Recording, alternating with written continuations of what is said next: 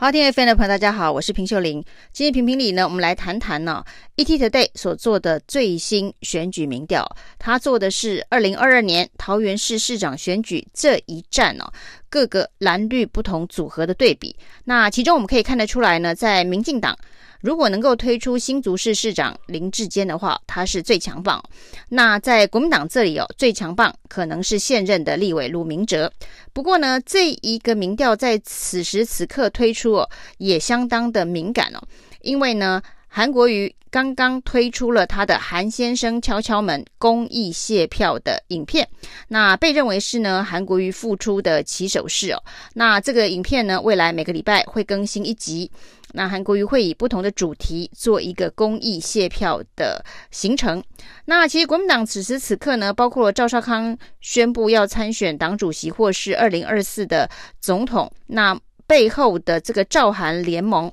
那就有人推测，那韩国瑜接下来会选二零二二的直辖市市长，如果不是台北市的话，就是桃园市哦。那因为台北市有强棒蒋万安，所以最有可能的还是桃园市哦。所以 ETtoday 在这个时间点哦，做这个桃园市的选举民调，当然会把韩国瑜放进候选名单当中，但是呢，结果却相当令人意外哦。当民进党派出最强棒林志坚。对上了韩国瑜的时候，林志坚居然大赢十五点八个百分点哦。林志坚的支持度呢，飙高到四十二点五，韩国瑜只有二十六点七哦。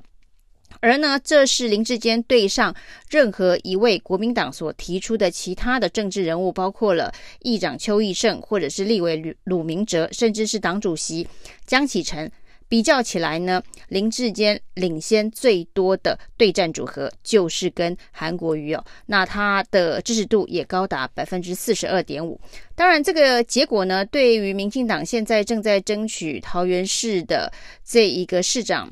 提名的几个政治人物来看，是还蛮尴尬的，包括了最积极的立委郑运鹏，还有这个前台联立委的黄世卓。彭少锦等等哦，那大家在鸭子划水、基层不断的呃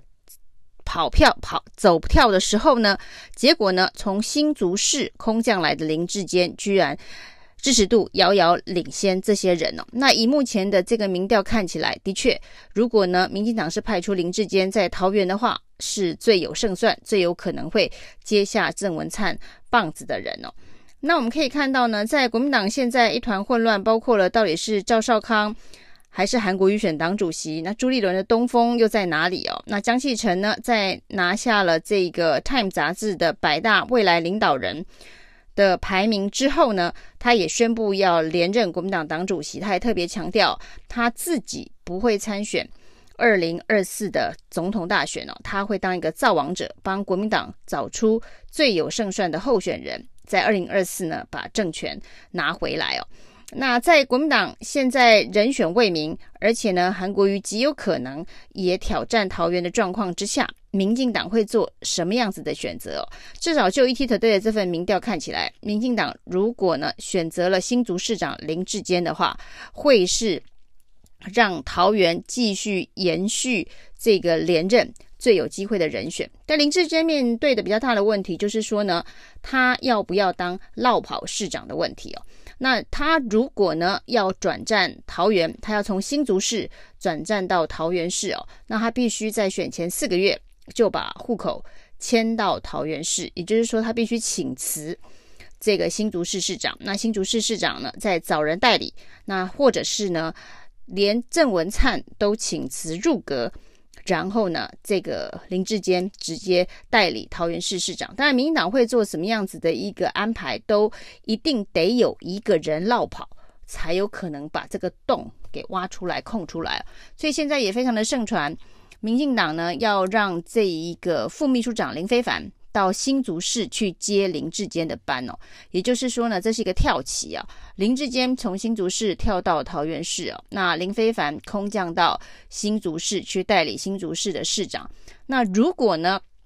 这几位蔡英文的这个核心爱将被这样子用跳棋式的安排的话哦，显然基隆市市长林佑昌也很也很会也会跑。他也希望呢，他能够从基隆市落跑到台北市来选台北市市长。那当然，屏东县长潘孟安可能也会有相关的想法。当你有一个落跑计划的话，后面有一连串的连锁效应都有可能发生哦。所以对民进党来讲，要怎么样子的把这盘棋在可控范围之内，必须有非常高的政治艺术哦。尤其呢是没有做好做满，落跑去另外一个县市选举哦，马上就会让大家想起来，在高雄市长任内落跑去参选总统的韩国瑜，没有做好做满。的落跑市长被罢免的这样子的一个命运哦，那韩国瑜为台湾政坛呢，其实呢也立下了一个标准，就是说你还没有做满你的任期。当然，韩国瑜是比较离谱一点哦，他的任期才刚刚展开没多久，他就落跑了。那跟林志坚。或者是林佑昌，或者是郑文灿比较起来，当然还是有一点点程度上的差别哦。那至少他们已经是做到第二任的最后的阶段，为了下一场选举要提早起跑才落跑。当然，就是落跑的严重程度也许不同，但是呢，对很多民众来讲哦，就是落跑可能就是一个原罪。所以呢，韩国瑜立下了没有做好做满的落跑市场。可能会有被罢免的风险。之后呢，林志坚能不能落跑？林佑昌能不能落跑？甚至郑文灿能不能落跑？潘孟安能不能够落跑？都变成民进党非常非常头痛的一个问题哦。那当民进党的这些政治人物在二零二二这场选战选择了可以落跑大风吹的话，大家可以从这个县市跳到另外一县市去选举的话，基本上呢，也就替二零二四年假设侯友宜在连任新北市市长之后呢，他也必须落跑去选总统，做了一个非常明显的解套。那侯友谊也是在第二任，那也许是必须要去转战总统大选而落跑。那当民进党前面有了一个落跑大风吹的计划之后呢，侯友谊去从二零二二胜选没多久之后转战。选二零二四的总统看起来也就还蛮合理的，